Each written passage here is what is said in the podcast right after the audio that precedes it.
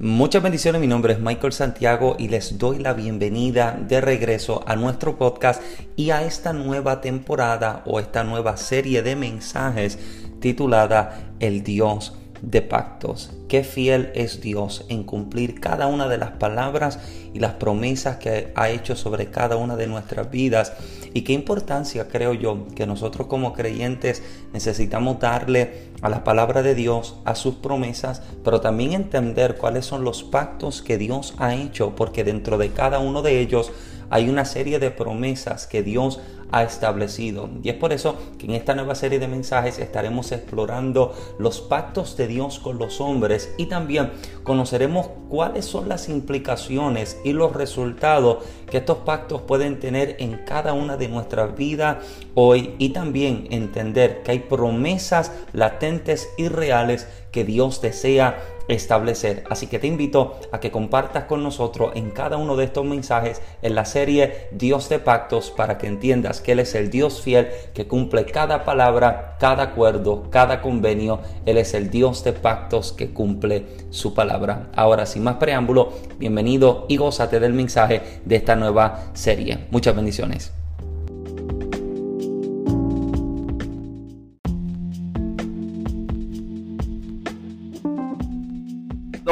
Y para esta ocasión yo le invito a que consideremos en el Evangelio según San Juan.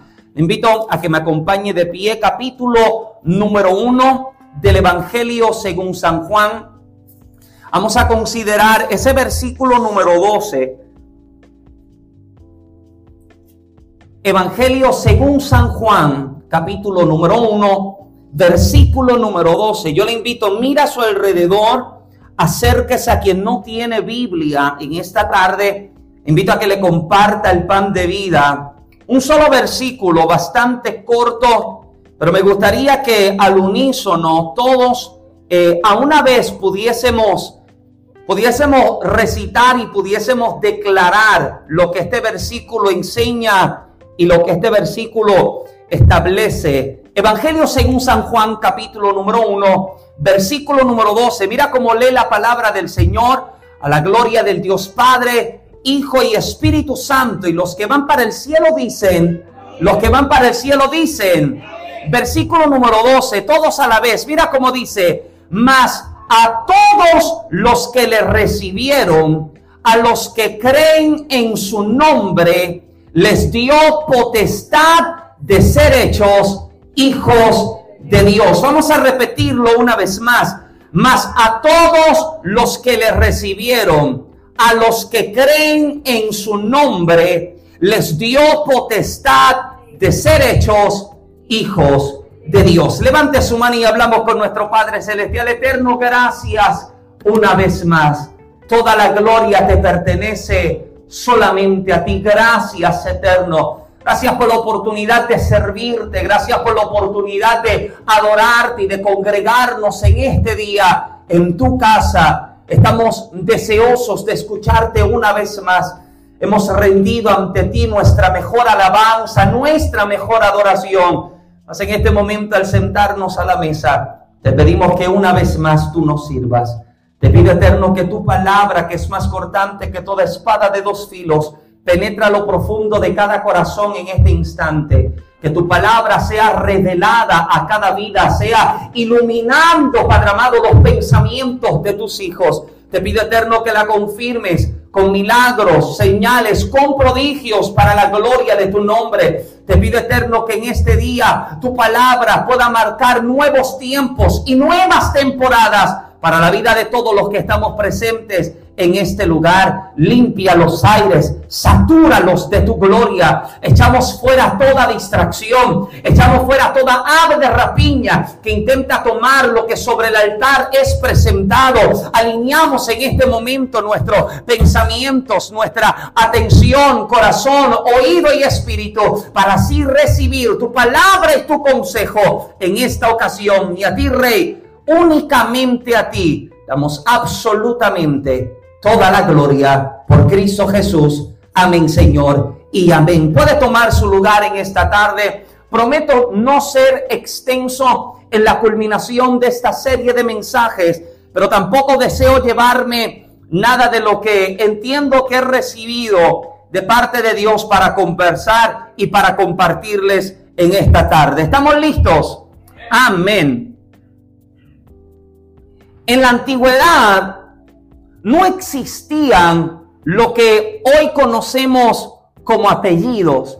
En tiempos antiguos no existía tal cosa como lo que hoy nosotros podemos conocer como, como, un, como un apellido, algo que nos identifique como familia. En mi caso, eh, mi nombre completo es Michelangelo Santiago de Jesús. Literalmente tengo cuatro nombres en mi nombre. Aleluya. Eh, pero en la antigüedad no existía tal cosa como los apellidos, como lo conocemos hoy. Y si tomamos eh, la Biblia, por ejemplo, a los personajes del Antiguo y del Nuevo Testamento, solo se les conocía por su nombre. Por ejemplo, Abraham, Moisés, Pedro, Juan, Mateo, Jesús, María y José. Se les conocía precisamente por su primer nombre. No había tal cosa como Abraham Pérez, como Mateo Delgado o José García. Eh, y, cuidado, note el detalle que Iscariote eh, no era el apellido del Judas traidor y tampoco Tadeo, el apellido del Judas Santo, sino que estos eran sobrenombres o apodos que se les tenía. Ahora bien, con el tiempo, las comunidades se poblaban cada vez más y más y de momento surgían las dudas acerca de la identidad de una persona. Cuando de pronto alguien le decía a otro, em, le puedes llevar este mensaje a Juan, el mensajero pudiese preguntar, ¿cuál Juan? Usted sabe que muchísimas veces en nuestras comunidades tenemos personas que comparten su nombre. Por ejemplo, en el caso de padres e hijos, como nuestro hermano Rubén, tiene, puede tener un hijo que tiene su nombre de igual forma. Y era bastante común encontrar en una comunidad personas que pudiesen compartir el mismo nombre y el mensajero pudiese preguntar a qué Juan tú te refieres y quien deseaba enviar el mensaje o la noticia para distinguir a este Juan con el que quería identificar o a quien deseaba dar su mensaje, lo podría distinguir como Juan el del valle, para poder distinguirlo de Juan el del monte. ¿Me sigue?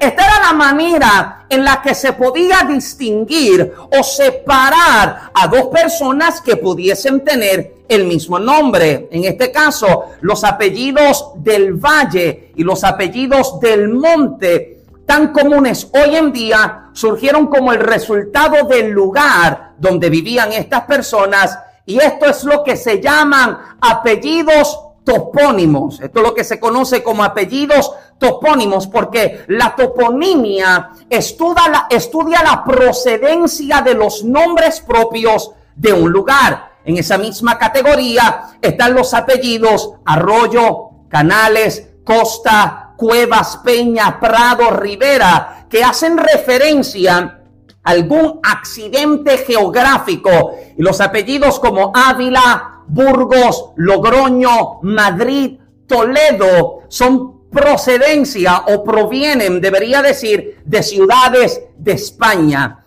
Ahora, em, otros apellidos se originan de alguna peculiaridad arquitectónica con la que se relacionaba a una persona. Si tu antepasado vivía cerca de varias torres o a pasos de unas fuentes o detrás de una iglesia o al cruzar un puente o si posiblemente era dueño de varios palacios, pues ahora entiendes el porqué de los apellidos torres, fuentes, iglesias, puente y palacios. Y es posible que hayas tenido algún ancestro que tuviese algo que ver con la flora y la fauna. Quizás criaba corderos, cosechaba manzanas, eh, o tenía una finca de ganado y de ahí es donde provienen los apellidos Cordero, Manzanero y Toro. Tranquilo que ya mismo llegó a la Biblia. Los oficios o profesiones del pasado también han producido muchos de los apellidos de hoy en día. Usted ha conocido a alguien, labrador, pastor, monje, herero, criado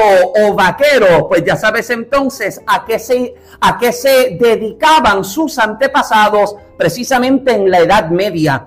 Y la finalidad de todo esto era pues diferenciar a una persona de la otra. El propósito era diferenciar, hacer distinción entre una persona y otra. Y con el tiempo, estos apellidos tomaron un carácter hereditario y pasaron de generación en generación con el propósito no solo de identificar a las personas, sino también con el propósito de identificar a las familias.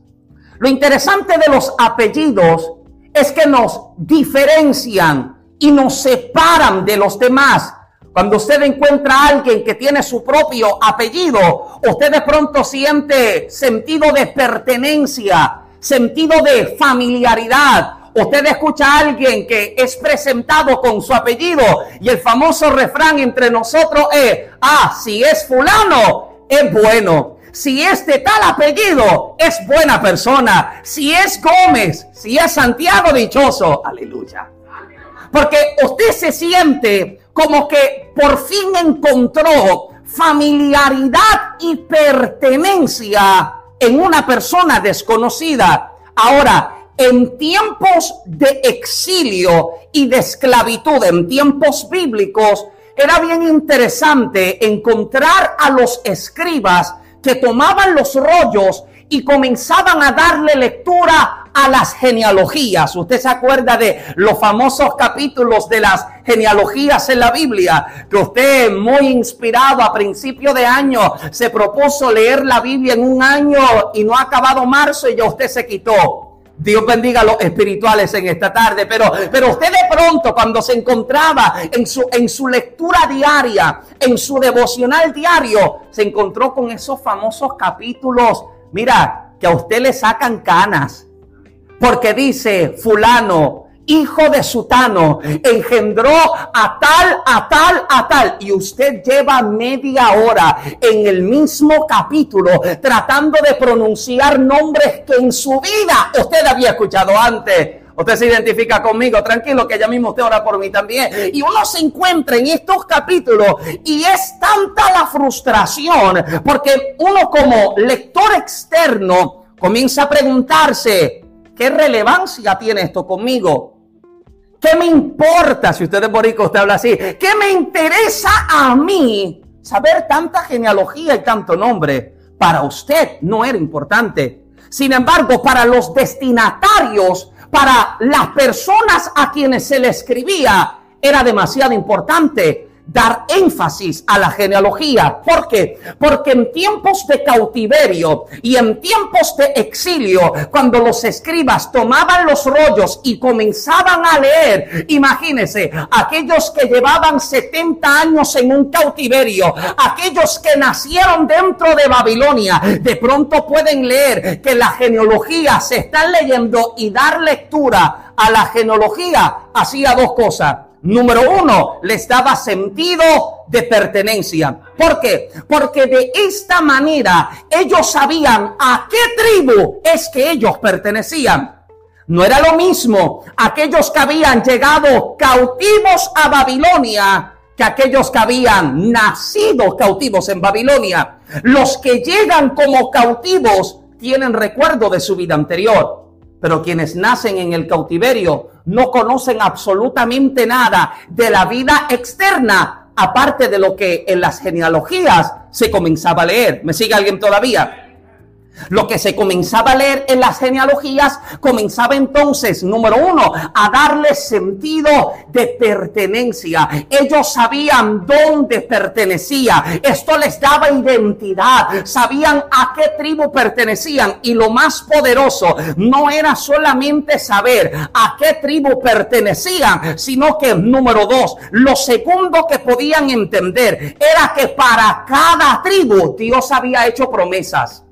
Para cada tribu habían pactos que se establecían y cuando ellos podían identificar a qué tribu pertenecen, también podían entender cuáles eran las promesas que Dios había hecho sobre sus antepasados. Y cuando Dios puede hablar sobre tu vida, palabras de promesa, amado, usted se puede encontrar en la Patagonia, usted se puede encontrar en la luna, usted se puede encontrar donde sea, pero usted siempre sabrá que lo que un día Dios habló a tu madre, a tu padre, a tus hermanos, a tu vida y a tu casa, algún día tendrá cumplimiento sobre ti y sobre tus generaciones siguientes. Aleluya porque usted tiene sentido de pertenencia, pero también usted sabe cuáles son las palabras, las promesas que Dios había establecido.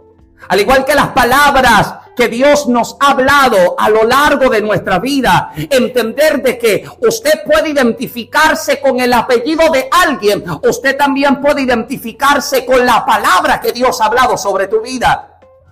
Porque la palabra de Dios siempre tiene la intención de encaminarte a esa misma voluntad de Dios. Dios no te habla para emocionarte. Y mira que somos seres emocionales. Nosotros lloramos y si usted es como yo, usted llora feo. Cuando Dios te habla y cuando Dios te ministra, pero esa palabra que viene de la boca de Dios para tocar tu espíritu no tiene la intención de hacerte brincar y correr. No tiene la intención de hacerte caer al suelo. Y si caes al suelo o corres, gloria a Dios. Pero la intención de esa palabra no es emocionarte, sino edificarte. Esa palabra te construye y esa palabra te dirige hacia el destino que Dios trazó para tu vida. Escúcheme bien, vivir desenfocado de la palabra que un día Dios habló a tu vida te puede llevar a perder las mejores oportunidades. Si usted no sabe a qué Dios te está llevando, y si usted no sabe hoy, pídele al Espíritu Santo que por favor te revele cuáles son sus planes para tu vida.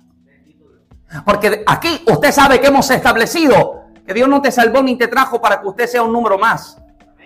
Usted no está aquí para ser, para ser eh, el, de la esquina de la, de la segunda fila. No, usted fue llamado para algo más.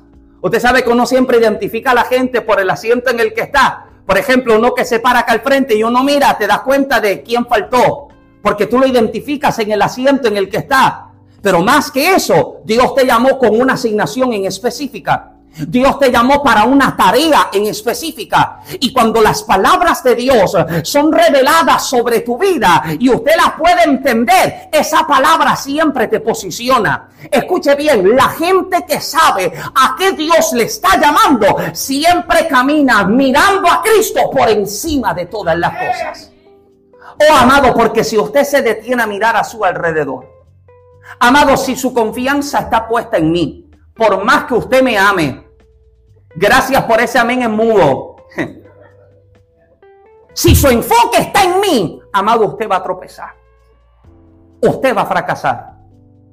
Por más espiritual que usted crea que yo sea, oh amado, yo no soy ejemplo digno para que usted viva detrás de mí, imitando cada uno de mis pasos. Pero cuando usted mira a Jesús, amado, cuando su mirada y su confianza está puesta en Cristo, amado, te puede faltar la gente, pero no te falta la confianza de que Dios te sostendrá hasta acá. Aleluya.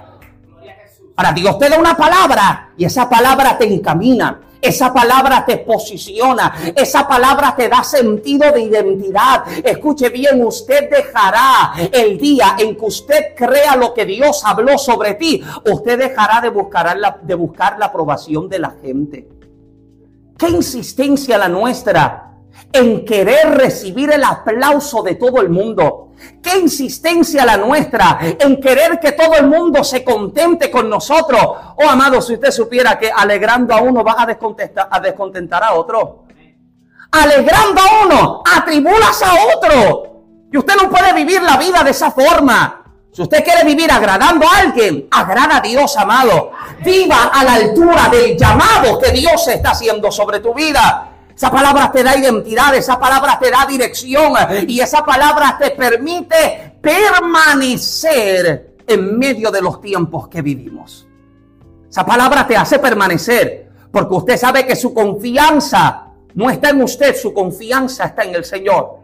Su confianza no está en sus capacidades, su confianza está en el Señor. Y usted puede permanecer. ¿Dónde podemos permanecer? ¿En qué podemos permanecer? Le tengo noticia. Usted permanece y pertenece a la familia de Dios.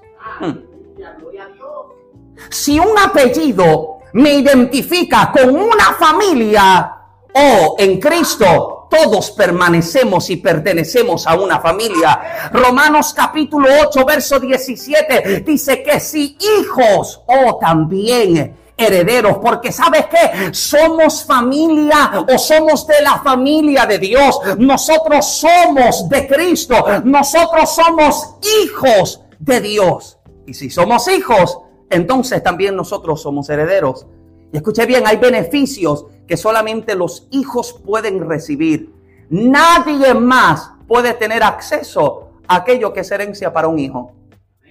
Usted puede ser amigo, pero si usted no es hijo, Usted puede ser vecino, pero si usted no es hijo, alguien está acá. Usted puede ser eh, eh, el best friend, pero si usted no es hijo, usted no es heredero de aquello que se estipuló para los hijos que son herederos. Y si usted supiera, amado, que hay tantos beneficios y tantas bendiciones que Dios quiere que usted disfrute. Escuche bien, amado, servir al Señor no, no debe ser una carga. Mm. A usted no le debe pesar servirle al Señor. A usted no le debe pesar congregarse. Aleluya, refugio, aguántame, cruza el palo de la puerta. No debe ser para nosotros una, una carga. Ay, otra vez. ¿Cómo que otra vez? Si te reúnes dos veces a la semana. Tienes cinco días libres para hacer como quieras. ¿Y qué cosa? Que siempre para el día de Dios buscamos algún pretexto, buscamos alguna excusa. Y hay cosas que se pudieran entender, pero escuche bien, amado, mis excusas jamás serán lo suficientemente poderosas para convencer a Dios. Él me conoce más que eso. Él me conoce más que eso. Y Él quiere que yo pueda vivir disfrutando de todo lo que Él tiene preparado para mí, de las bendiciones que Él tiene preparadas para mí. Escuche bien, no tenga pena en pedirle a Dios. No tenga pena. A veces usted escucha a la gente que dice, no, Dios, si tú me das un carrito, no le pida un carrito, pide un carrote. Ay, es que si Dios me diera una casita, ¿qué casita ni casita? Pide la casota. No, es que yo no quiero. Él es tu padre. Él es tu padre. Y si Él es tu padre, oh amado, Él ha preparado bendiciones para ti. Yo sé, amado, que nuestra, nuestra actitud cambiaría si nosotros entendiéramos que somos hijos. Porque muchas veces, como para tratar de, de, de forzar una humildad, muchas veces no está. ¿Qué decimos? No, es que yo solo soy un siervo humilde, un siervo insignificante. No, usted es hijo de Dios. Usted es un siervo en el sentido, valga la redundancia del servicio que usted ofrece para servir a Dios y para servir a su obra. Pero escuche bien, más que ser un siervo, más que ser un esclavo, más que ser un amigo, usted es hijo. Y si usted es hijo, hay tanta bendición preparada para que usted la pueda disfrutar. Alguien le da un aplauso al Señor en este día.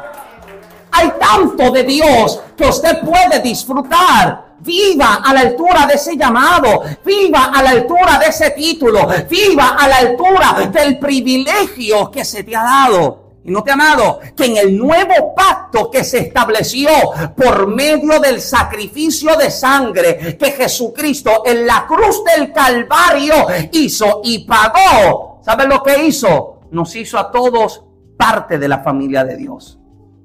Efesios 1.6 dice, nos hizo aceptos en el amado. Para Dios, usted no es un extraño.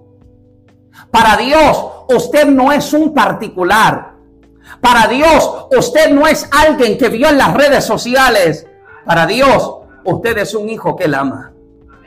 Para Dios, usted es un tesoro especial que Él desea que permanezca cerca de Él. Porque usted puede entender que en este nuevo pacto la gracia nos firmó los papeles de adopción. La gracia nos hizo partícipes de cosas mayores. La gracia nos entregó una herencia. La gracia nos mostró un hogar permanente. Y la gracia nos dio un nombre nuevo en Cristo Jesús. Aleluya. Oh, el enemigo pudiese acordarse de mis pecados, de mis errores y de mis tropiezos, pero Dios me llama por mi nombre. Mm. Dios me llama por la identidad nueva que Él me dio. Oh, amado, yo, yo, hay veces en que usted va a tener que hacerse el loco. Sí, Usted va a tener que hacerse loco porque hay veces que la gente le gusta vivir recordando las cosas malas que usted hacía. Usted, nunca se ha encontrado con esas amistades de antes que te dice, oye Fernando, ¿te, ¿te acuerdas de las maldades que hacíamos? ¿Te acuerdas de las bromas telefónicas? Amado, lo ignorante que yo era cuando niño y adolescente. Usted sabe las bromas pesadas que yo hacía por teléfono. Gloria a Dios que yo fui perdonado. Génesis me dice, gracias a Dios que tú conociste al Señor. Yo sabía lo que, ella, lo que era, y esto es un delito, esto es un delito. Yo sabía lo que era llamar a la policía y decir que yo estaba debajo de una mesa en medio de un tiroteo. Y yo tenía 11 y 12 años. Y ver 15 patrullas de la policía meterse al barrio donde yo dije que estaba el, eh, el supuesto tiroteo. Eso es un delito. Hoy día eso se llama swatting. Hoy día se hace este delito de que se llama a la policía diciendo que hay un, hay un active shooter en una escuela y cierran todo el condado. Delito federal. yo era un niño. Las cosas que por ignorancia uno hacía. Las cosas que uno hacía. Pero sabe la gente que se te encuentra para acordarte de aquellas cosas, usted va a tener que hacerse loco. No, no, yo, yo no recuerdo a esa persona de la que tú me hablas. No, no, yo no, yo, yo, yo, yo no recuerdo ese Michael que tú conociste, porque el Michael que yo conozco es uno nuevo en Cristo. El Michael que yo conozco es uno que es servidor. Alguien me sigue todavía. Va a tener que hacerte loco. ¿De qué tú me hablas? A lo mejor tú todavía vives en el 2016 o en el 2005, pero yo estoy viviendo en el 2023 donde he sido renovado, transformado, restaurado, Aleluya. De este es el Michael que yo quiero que tú hables. De este es el que yo quiero que tú tengas referencia. Aquel que decide seguir a Cristo y que dejó el viejo hombre. Mira, allá en el 20, en el 2014, por allá se quedó el viejo Michael que a lo mejor usted conoció. Y qué bueno que usted no lo conoció. Qué bueno que usted conoció un Michael, un Michael restaurado por, la, por el poder de la gracia y del amor de Dios. Ah, no se me haga el muy querubín de que usted, de que usted era un santo, de que, de que casi, casi te envían a ti a morir en la cruz por mí. No ¿Sabe? Hay gente que se, se hace tan, tan, era igual de malo, o quizás hasta peor que yo. Oh, pero gloria a Dios que Cristo llegó. Cristo, amado, nos ha dado una nueva vida nos ha dado un nombre nuevo, nos ha dado identidad, herencia, pertenencia a un reino más grande. Aleluya. Esa misma gracia, amado, siempre se reveló a los hombres desde el principio de los tiempos. Esa gracia y esa intención de Dios de desear crear de nosotros una nación y un pueblo diferente, unos hijos que le sirvan por amor. Amado, desde el principio del tiempo, esa agenda se mostró. Usted mira el libro de Génesis y desde el momento en que el hombre es formado y puesto dentro del huerto, la intención de Dios de encontrarse con el hombre siempre se vio. La intención de Dios desear permanecer cerca, crear una relación, escuche bien, de cercanía. Dios no quiere con usted una relación de larga distancia. Usted ha conocido los novios, que uno vive en la Patagonia, el otro vive en la China y así tenemos relación a, a larga distancia. Eso no es lo que quiere Dios contigo. Dios quiere una relación de cerca. Estoy aquí, también Dios está aquí. Me voy allá, también Dios está allá. Una relación íntima de cercanía, una relación de amistad y una relación libre de intermediarios en la tierra. Yo no necesito que alguien en la tierra me abra acceso a lo que ya Cristo dio acceso en la cruz del Calvario. Amén. Yo voy directo al Padre por lo que Cristo hizo en la cruz del Calvario. Ahora, desde el principio, la intención de Dios fue permanecer cerca. Y en esta relación, permítame, permítame entrar un poquitito en detalle acá. En esta relación de amistad, de cercanía, de intimidad, Dios no creó al hombre como un ser que todas sus decisiones debían ser controladas por Dios, sino que Dios decide crear un ser que era libre de decidir como quería. Un ser con la capacidad de tomar sus propias decisiones. Pero cada una de sus decisiones o traían consecuencias o traían buenos resultados. Es el principio. Escuche bien, la gente siempre se cuestiona y se pregunta, ¿por qué Dios no eliminó el árbol del huerto y le quitaba al hombre la posibilidad de comer de él? ¿Por qué Dios no eliminó el árbol? Aquel árbol que al, al, tomarlo, al comer de su fruto, tenía conocimiento de la ciencia, del bien y del mal. ¿Por qué Dios no eliminó eso? Sencillo. Porque Dios quería darle al hombre la posibilidad de elección. La oportunidad de seleccionar. ¿Me sigue alguien todavía? Dios no creó una especie de robots que fuesen programados. Porque escuche bien, Dios no quiere que usted le sirva por obligación. Si usted llega a cada servicio porque se siente obligado, amado, la intención es incorrecta. Si quizás eres joven adolescente, lo siento, a ti te obligaron a llegar. Porque tú tienes que someterte a mami y a papi. Pero cuando usted llega y usted sirve al Señor, ¿sabe por qué usted lo está haciendo? Usted lo está haciendo porque usted ama a Dios. Usted lo está haciendo porque usted, usted, usted, usted vive apasionado por Él. Porque usted tiene el deseo de, de tener una relación cerca con Él. Y como Dios le quiere dar al hombre la oportunidad de decidir, Dios no le quita, no le quita la posibilidad de que coma o que no coma. Dios se la deja. Le dice, no comas. Porque ¿qué hace Dios? Dios le está diciendo, tienes la opción de comer y tiene la opción de no comer. Si comes, tú, tú no vivirás. Si no comes, tú vas a vivir. Esto es lo que Dios le está revelando al hombre. Tienes delante de ti la opción de seleccionar y de elegir lo que quieres. Pero ¿cuál es el resultado? ¿Cuál es la consecuencia que Dios revela? Dios le está diciendo al hombre, si come, de seguro morirás. Si tú comes, de seguro que tú vas a morir. Y note que la muerte de la cual Dios le habla a Adán no era una muerte instantánea. Porque Adán habría dicho, Adán habría dicho, comí y no me morí. Comí y sigo vivo. Sí, porque su muerte no era una muerte física instantánea, porque el capítulo 5, verso 5 de Génesis, dice que Adán vivió 930 años. Hmm. No murió instantáneamente, sino que la muerte de la cual Dios se refiere es una muerte espiritual que ocurre de poco en poco hasta hacerse permanente si algo no acontece antes. La muerte que llega como consecuencia del pecado.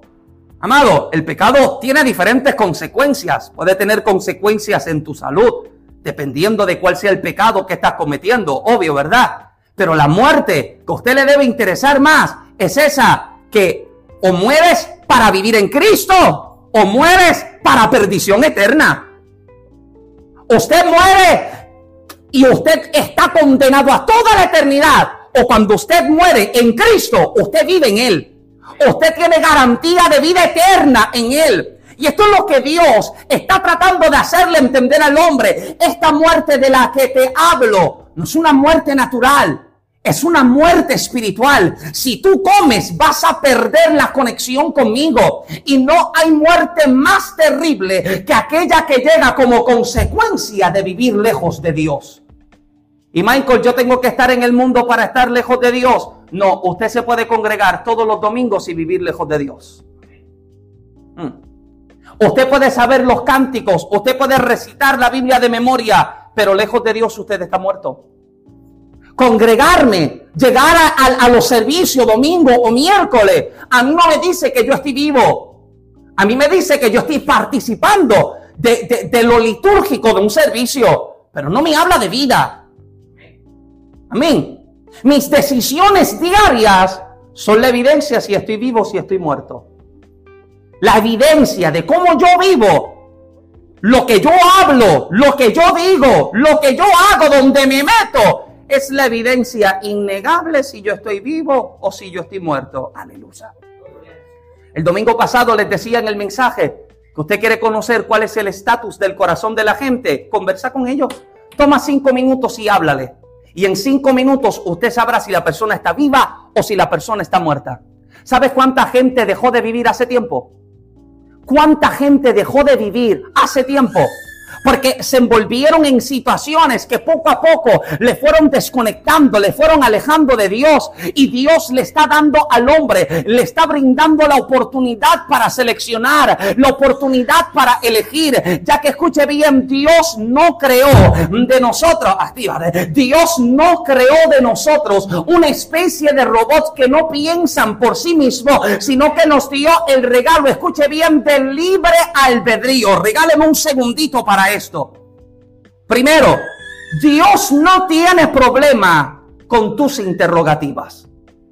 La religión te enseña a que no cuestiones nada, a que usted lo acepte y ya. No, amado, Dios no tiene problema con que usted tenga preguntas.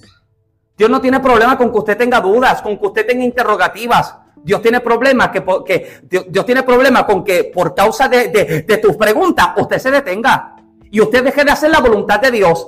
¿Sabe que hay gente que tratando de encontrarle la quinta pata al gato terminan alejándose de Dios? Están tratando de, buscar eh, eh, la contestación a cosas que, mira, yo me digo, pero ¿quién tiene tiempo para pensar en estas cosas? ¿Quién tiene tiempo para darle mente a cosas que, mira, no tratan de mi eternidad con Dios, pero se quedaron ahí? ¿Y por qué esto? ¿Y por qué aquello? ¿Y por qué lo otro? no tiene problema con que yo pregunte, pero mientras voy preguntando, yo voy, caminando. Mientras voy preguntando, yo voy en movimiento. Mientras tengo mis cuestionamientos, sigo sirviendo al Señor. Aleluya. No detenerme, sino hacer aquello que a mí se me encomendó hacer. Ahora, decía que Dios le ha dado al hombre el regalo del libre albedrío. Y escúcheme bien, en la Biblia usted no encontrará la expresión libre albedrío. Usted no va a encontrar esas palabras una detrás de la otra. Pero a pesar de que usted no encuentra el nombre o la expresión libre albedrío, usted sí encuentra la evidencia de ello. ¿Me sigue alguien todavía? Tiene su Biblia, Deuteronomio capítulo número 30. Capítulo número 30 del libro de Deuteronomio quinto libro de la Biblia, último libro del Pentateuco, Deuteronomio, capítulo número 30, versículos 19 y 20. Mira cómo dice, los cielos y a la tierra llamó por llamo por testigos hoy contra vosotros, que os he puesto delante la vida y la muerte, la bendición y la maldición. Escoge, subraya esa palabra, escoge pues la vida para que vivas tú y tu descendencia, amando a Jehová tu Dios, atendiendo a su voz y siguiéndole a Él, porque Él es vida para ti y prolongación de tus días, a fin de que habites sobre la tierra que juró Jehová a tus padres, Abraham, Isaac y Jacob, que les había de dar. Cuando miramos en la expresión, en el verso, la palabra que se utiliza para mencionar escoge Esa palabra escoge para el beneficio de los que anotan, de acuerdo al diccionario Strong, es la palabra hebrea H977. H977 escoge en el texto, es la palabra hebrea bakar. Bakar literalmente significa seleccionar o apuntar con excelencia. ¿Me sigue alguien? Seleccionar o apuntar con excelencia. Dios nos anima a que nuestras elecciones sean como, sean sabias. A que lo que usted vaya a decidir sea de manera sabia, apuntando a que nos decidamos a escoger con excelencia. Esa palabra bakar, esa palabra escoge, esa palabra hebrea aparece en el Antiguo Testamento 169 veces. 169 veces en el Antiguo Testamento se presentan alternativas y la distinción en su elección. Esta palabra, escúcheme bien, habla de la consideración que se debe tener cuando se decide. ¿Sabe que hay gente que está orando para que Dios decida todo por ellos? No, te toca a ti decidir. Amén. Te toca a ti decidir. Dios no te la tiró, tú la elegiste. Aleluya. Dios no te lo tiró en la falda, usted lo eligió. Ah, usted, usted no está muy convencido con esto. Porque Dios te dio a ti la oportunidad de seleccionar sabiamente. Aquí hemos enseñado a los que tanta pregunta hacen para saber cómo yo sé si ella es para mí, cómo sé si él es para mí. Sencillo, observa. ¿Te resta o te suma? ¿Te acerca o te aleja de Dios? ¿Alguien me sigue? Porque sabiamente usted va a tomar decisiones. Observa. Usted que está conociendo y que está por, por tener novio o casarse, observe ¿Quieres conocerlo? ¿Quieres conocerla? Acompáñalo y pasa tiempo con él o con ella cuando está con su familia. ¿Cómo se comporta delante de su mamá y su papá? ¿Cómo se comporta cuando solo está con sus amigos? ¿Alguien está acá? Porque esto te va a mostrar cosas que solo contigo no mostraba. Que cuando estaba contigo a solas no mostraba. Pero de esta manera usted observa, escuche bien, es mejor, es mejor que usted rompa un noviaco a que usted rompa un matrimonio. Ah, gracias por esa aleluya, refugio. Hmm. Porque usted va a observar, usted sabiamente va a tomar una decisión considerando si esto es para mi provecho o si esto es para mi desventaja. Esta palabra habla de la consideración que se debe tener cuando se decide es como cuando usted va al supermercado. Yo voy con Génesis cuando vamos al Walmart a hacer compras y buscar cosas. Oh, Génesis tiene una paciencia para buscar las cosas. Dios mío. Ya mismo llega por ahí. Una paciencia. Porque está mirando dos bananas. Las dos tienen el mismo color amarillo.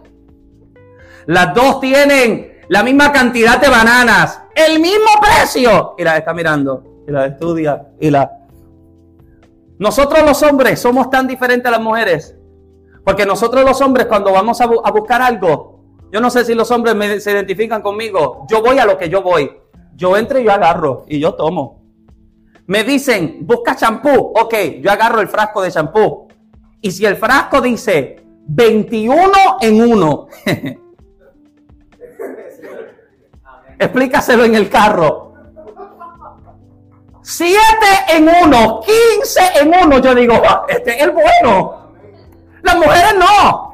La mujer está buscando cuánto colágeno tiene, cuánta queratina tiene, el porcentaje de, de qué sé yo, qué está buscando. Oh, el hombre elige así. Tiene dos delante, 1.99, 2 dólares, 1.99. Amén.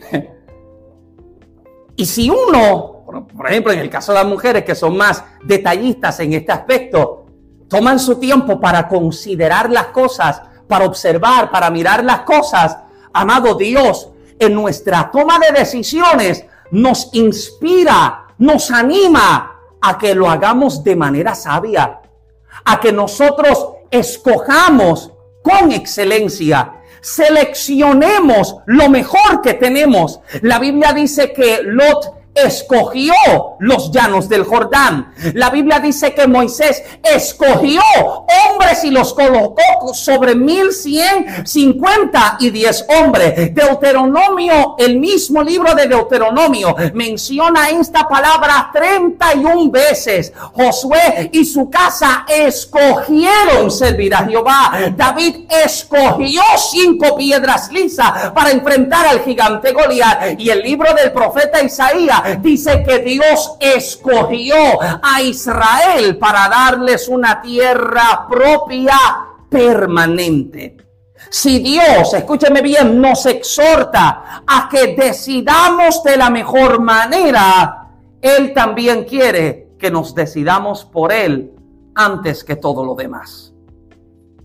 Escúcheme bien, si usted tiene a Dios como primero, yo te aseguro que Dios te dará un favor y una gracia tan extraordinaria. Ponga prueba, amado. Ponga prueba. Ponga a Dios delante de todo. Ponga a Dios delante de toda decisión. Ponga a Dios delante de cada paso. Ponga a Dios delante de su trabajo, delante de todo lo que usted tiene en su vida. Y yo te aseguro que cada vez que usted ponga a Dios delante, yo te aseguro que Dios te pondrá como primero en todo en tu vida. Te dará favor que tus conexiones nunca te pudieron dar. Te dará una gracia que los hombres nunca te pudieron ofrecer. Y te hará cabeza y ya no serás cola como lo eras antes. Ponga prueba, pon a Dios delante de todo y yo te aseguro que Dios te pondrá delante de todo en tu vida. Aleluya. La prueba, pon a Dios delante de todo y yo te aseguro, amado, que usted verá a Dios. Alguien dice amén. Usted verá a Dios en todo lo que tiene. Ahora, Dios tiene la intención, tengo que llegar a predicar. Dios tiene toda la intención de revelar las bendiciones y las consecuencias de vivir con Él y de vivir sin Él. Y para que podamos entender cómo nuestra vida se encontrará de acuerdo a nuestras decisiones diarias. La intención con la que Dios te revela cómo es vivir con Él y sin Él es para que usted tenga una idea clara cómo termina tu vida cuando vives para Dios y cómo termina tu vida cuando vives lejos de Dios. Amado, llegar a Cristo no significa que tus problemas desaparecen. Y que Dios perdone al que te engañó y te hizo creer que llegando aquí todo se acababa. No, amado, usted todavía tiene sus dificultades. Usted todavía tiene sus pruebas. Usted quizás todavía lucha con sus enfermedades. Pero en Cristo, oh amado, usted siempre tiene respuesta. En Cristo usted siempre tiene salida. En Cristo usted siempre tiene una oportunidad para avanzar. Esto no se convierte en la finalidad de mi historia ni de mi vida. Esto se convierte en la oportunidad para que Dios pueda mostrarse de una forma mucho más abundante de lo que yo había conocido o experimentado en Él anteriormente. Usted debe descansar en la verdad de que Dios se decidió por ti. Dios quiere que usted se decida por Él, pero escuche bien ya Dios se decidió por ti. Antes de que usted le dijera a Él, te acepto, Él ya te escogió. Él te seleccionó. Aleluya. Antes de que usted hiciera la oración de confesión de fe en el altar, Dios dijo, ella es mía. Él es mío. ¿Alguien está acá todavía? Porque yo, yo no me había convertido Oh, pero desde la eternidad me había amado tanto que decidió enviar a su propio hijo para que muriera por ese, por este pecador, por este culpable, por este cabezón. Sí, sí, desde la eternidad Dios dijo, es que yo lo amo. Aleluya. Es que lo amo tanto que necesito, necesito comprarlo a precio de sangre. Y hemos hablado a lo largo de los pasados mensajes en esta serie de cómo cada uno de los pactos que antecedieron al nuevo de alguna manera anunciaban como sombra la sustancia de este nuevo. Cada uno de los pactos anteriores pudiese tener lecciones importantes que dejar en nuestra vida. En el pacto adámico vemos la oportunidad y gracia para el caído. En el pacto noético encontramos esperanza y preservación para un mundo que está perdido. En el pacto abrahámico podemos encontrar la separación que hace Dios y el precio del dolor. En el pacto mosaico podemos encontrar el orden y el reino de Dios. En el pacto palestino podemos encontrar la permanencia en un hogar que Dios había preparado. Y en el pacto davídico podemos encontrar el establecimiento perpetuo de servicio a Dios. Escuche bien, estos pactos anteriores no eran el pacto nuevo, pero anunciaban los beneficios que el nuevo traía. Porque en el nuevo pacto, por medio de Cristo, la gracia alcanza al que cayó y lo restaura. En el nuevo pacto, la gracia es esperanza y preservación en medio de un mundo que se pierde. En el nuevo pacto, la gracia te separa para Dios por medio del precio de dolor que ya el Hijo pagó en la cruz del Calvario. En el nuevo pacto, la gracia te hace partícipe del orden y del reino de Dios. En el nuevo pacto, la gracia te da un hogar permanente donde reinarás juntamente con Cristo. Y en el nuevo pacto, la gracia te establece en un servicio perpetuo a Cristo. El nuevo pacto te da tanto beneficio. El nuevo pacto te da tanta bendición. Últimos cinco minutos. El nuevo pacto te da la oportunidad que nadie y que nada más había podido ofrecer para ti. En este nuevo pacto hay espacio para todos. Hmm. En el nuevo pacto, por medio de Cristo, hay espacio para usted sin importar su historia. Hay espacio para usted sin importar sus tropiezos. Hay espacio para usted sin importar sus errores. Hay espacio para usted sin importar la vida que tuviste. En, el nuevo pacto hay espacio para usted sin importar la tierra de la que provengas. Hay espacio para todos. Pablo dijo, Gálatas capítulo 3, verso 28, que en Cristo ya no hay ni judío, ni griego. No hay esclavo ni libre. No hay varón ni mujer. Porque todos vosotros sois uno en Cristo. Usted puede haber nacido en la Patagonia y en el reino de Dios hay espacio para usted. Usted puede haber nacido en una estrella y en el nuevo pacto hay espacio para usted. Alguien me dice amén. Usted puede haber nacido donde sea. Mira, amado, las leyes de los países pueden trabajar de la forma en la que quieran, pero en el reino de Dios no hay fronteras que detengan ni limiten a nadie. Hay espacio para que todo el que cree en el Hijo pueda entrar a esta nueva vida. Aleluya. En Cristo hay espacio para todos. Ahora, para ir culminando, ¿cuál es la necesidad de tener un nuevo pacto? Para poder entender cuál es la necesidad que se tiene de un nuevo pacto, primero hay que mirar el pacto que le antecedió, precisamente el pacto de la ley. Este pacto de la ley no solamente señaló lo que era y lo que no era pecado. Usted sabe que la Biblia dice que el pecado es hacer que saber hacer lo bueno y no hacerlo. La ley llega con la intención de hacer distinción entre lo que es y lo que no es lo que es pecado y lo que no es pecado. No se sabía ni se podía distinguir entre lo que era o no era pecado hasta que la ley dijo, esto es pecado. Incluso, incluso, me fascina la declaración que, el apóstol Pablo hace en su carta a los romanos. Si no me equivoco, Pablo está hablando acerca de aquellos que nacieron sin ley. Y Pablo Pablo habla de aquellos que cuando nacieron sin ley y murieron sin ley, el día en que sean presentados delante del trono de Dios, su conciencia estará presente para acusarles. ¿Sabes por qué? Porque a pesar de que nacieron sin ley, hay una ley que Pablo dice que está escrita en el corazón. ¿Sabe cuál es la ley escrita en el corazón? Que la ley del mundo no me tiene que decir que tomar la mujer de otro es pecado, porque la ley de mi corazón me dice que esa mujer no me pertenece a mí. Esa es la ley escrita en el corazón.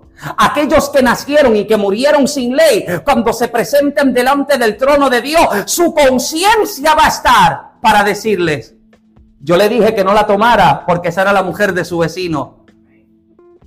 Yo le dije que no agarrara ni robara aquello porque eso no le pertenecía a él, eso le pertenecía al otro. La conciencia presente para acusarles. Ahora, la ley se presenta con la intención de revelar y demostrar y señalar lo que es y lo que no era pecado. Pero también la ley se presentó para mostrar la incapacidad humana de poder cumplir, como dijimos en mensajes anteriores, un total de 613 leyes todos los días. Todos los días, usted sabe lo que es usted tener una lista de 613 leyes. Todos los días tratando de acordarte de no fallar una y fallando una, quizás fallabas otras cinco y quizás enfocándote en una faltaba a 20. Era imposible, amado. No había manera. Y esto es lo que la ley presentó. Reveló la imposibilidad del hombre de poder cumplir con esto. Pero habría espacio para que uno lo pudiese hacer abrió espacio para que uno fuese el cumplimiento de la ley. Abrió espacio para que por medio de uno se pudiese pagar un precio tan alto y tan elevado que me incluyera en el nuevo pacto que se establecía. Jeremías capítulo 31, verso 34. El profeta Dios habla y dice, Dios habla al profeta y dice, perdonaré su error y no me acordaré más de su pecado. En el nuevo pacto, las bendiciones y los privilegios que usted tiene, termino, son una nueva vida. Escuche bien, cuando usted hace el bautismo en las aguas, usted no está haciendo una ceremonia que lo está purificando. No piense que usted sale de las aguas y ahora usted tiene alas. No, usted todavía tiene batalla. Usted todavía tiene luchas. El bautismo en agua es un acto simbólico en el que usted está aceptando que usted está muriendo al viejo hombre y que en Cristo usted está resucitando en el nuevo. Amén. Esto es lo que el bautismo en agua está representando. Yo creía que si yo me tiraba a las aguas, mira, si a mí me dejaban, yo me tiraba de cabeza. Si esto era de que esto me limpiaba, oh, yo me tiraba de cabeza. Pastor, bautízame 15 veces más. Pero no. No. Eso era un acto simbólico que estaba mostrando y revelando lo que era morir al viejo hombre y nacer en el nuevo. Pero en Cristo, amado, usted es una nueva criatura. Usted es alguien nuevo. Y como dije en momentos anteriores, la evidencia de que si usted está vivo o no es la forma en la que usted vive la forma en la que usted habla, la forma en la que usted se comporta, su testimonio diario habla si usted está vivo o si usted está muerto. Y la pregunta es, ¿estoy vivo o estoy muerto? Las evidencias que muestro a diario hablan de una nueva vida o todavía hay evidencia de una vieja vida. En el nuevo pacto tengo nueva vida, también tengo perdón de pecados, Mira, amado, todos hemos sido culpables. Todos, absolutamente todos somos culpables. Oh, pero por Cristo yo fui perdonado. Por Cristo se pagó mi deuda, se pagó mi condena. Por Cristo se me limpió, se borraron mis faltas y mis errores. Y el tercer beneficio, amado, es que tenemos vida eterna. La vida no acaba cuando mis ojos se cierran en la tierra. Cuando mis ojos se cierran en la tierra, ahora es que comienza una vida eterna. Ahora es que comienza un tiempo nuevo. Y la forma en la que yo vaya a decidir hoy, y la forma en la que yo decida creer en el Hijo, si creo o no, es lo que va a depender y lo que va a mostrar cómo yo voy a pasar esa eternidad. Usted nunca se ha preguntado, ¿dónde terminará su alma cuando su vida termina aquí en la tierra? ¿No se lo ha preguntado usted? ¿Dónde termina tu alma si al acabar el servicio Dios lo cubra y lo guarde? El Señor decide llevárselo. Porque dijimos el domingo pasado que para algunos el rapto puede ser cuando la iglesia se ha levantado, pero para otros, quizás acabando el servicio, el rapto, el rapto de Dios para él es que en un accidente de carro el Señor se lo llevó. O a lo mejor su corazón falló y usted se lo llevaron. Pero contéstate. Hágase la pregunta, ¿dónde termina tu alma hoy? Hoy se acaba tu historia. Se acaba tu capítulo de vida en la tierra. ¿dónde llega a morar Michael Santiago? ¿Dónde quedó usted? Usted se puede preguntar eso. Y la forma y las decisiones que usted esté tomando a diario, amado, le van a mostrar la evidencia si usted está vivo o si usted está muerto. Termino con esto. Ahí donde estás, yo te invito, cierra tus ojos un segundito conmigo. Ahí donde estás. Yo quiero que usted se imagine algo conmigo. Apriétalos ahí, mira, si sientes que los ojos se te abren, ponte la mano en los ojos. Te hago picada de ojos y te voy con los ojos abiertos. Aprieta tus ojitos ahí un segundito. Imagínese de pronto esto conmigo. Imagina cómo sería, cómo sería llegar al final de tus días y que al abrir los ojos te encuentres delante de Dios. Te encuentres delante de su trono y que en vez, en vez de que trataras de apelar tu caso delante de Dios, hablando de cuánto serviste, de cuánto oraste y de cuánto te congregaste, sin que pudieras tan siquiera hablar o expresar una palabra, lo escucharas a Él que te hablara y que te dijera, yo te conozco, yo sé quién tú eres, yo sé de tus errores, yo sé de tus tropiezos. Yo sé cómo tú me amas y cuánto te esforzaste en servirme. Hijo, hija, yo te conozco, tú me conoces a mí. En lo poco fuiste fiel, en lo mucho te pondré. Ven, entra, entra en el gozo de tu Señor. Si mi historia acaba hoy, si tu historia acaba hoy, que sea una experiencia en la que cuando vuelvas a abrir tus ojos en la eternidad delante de Dios, Él te diga, creíste en mi Hijo, creíste en el nombre de mi Hijo, y como creíste, también te hice heredero, también te hice hijo, todo lo que he preparado, todo lo que tengo, es tuyo para que lo puedas disfrutar. Póngase de pie conmigo en esta tarde, por favor.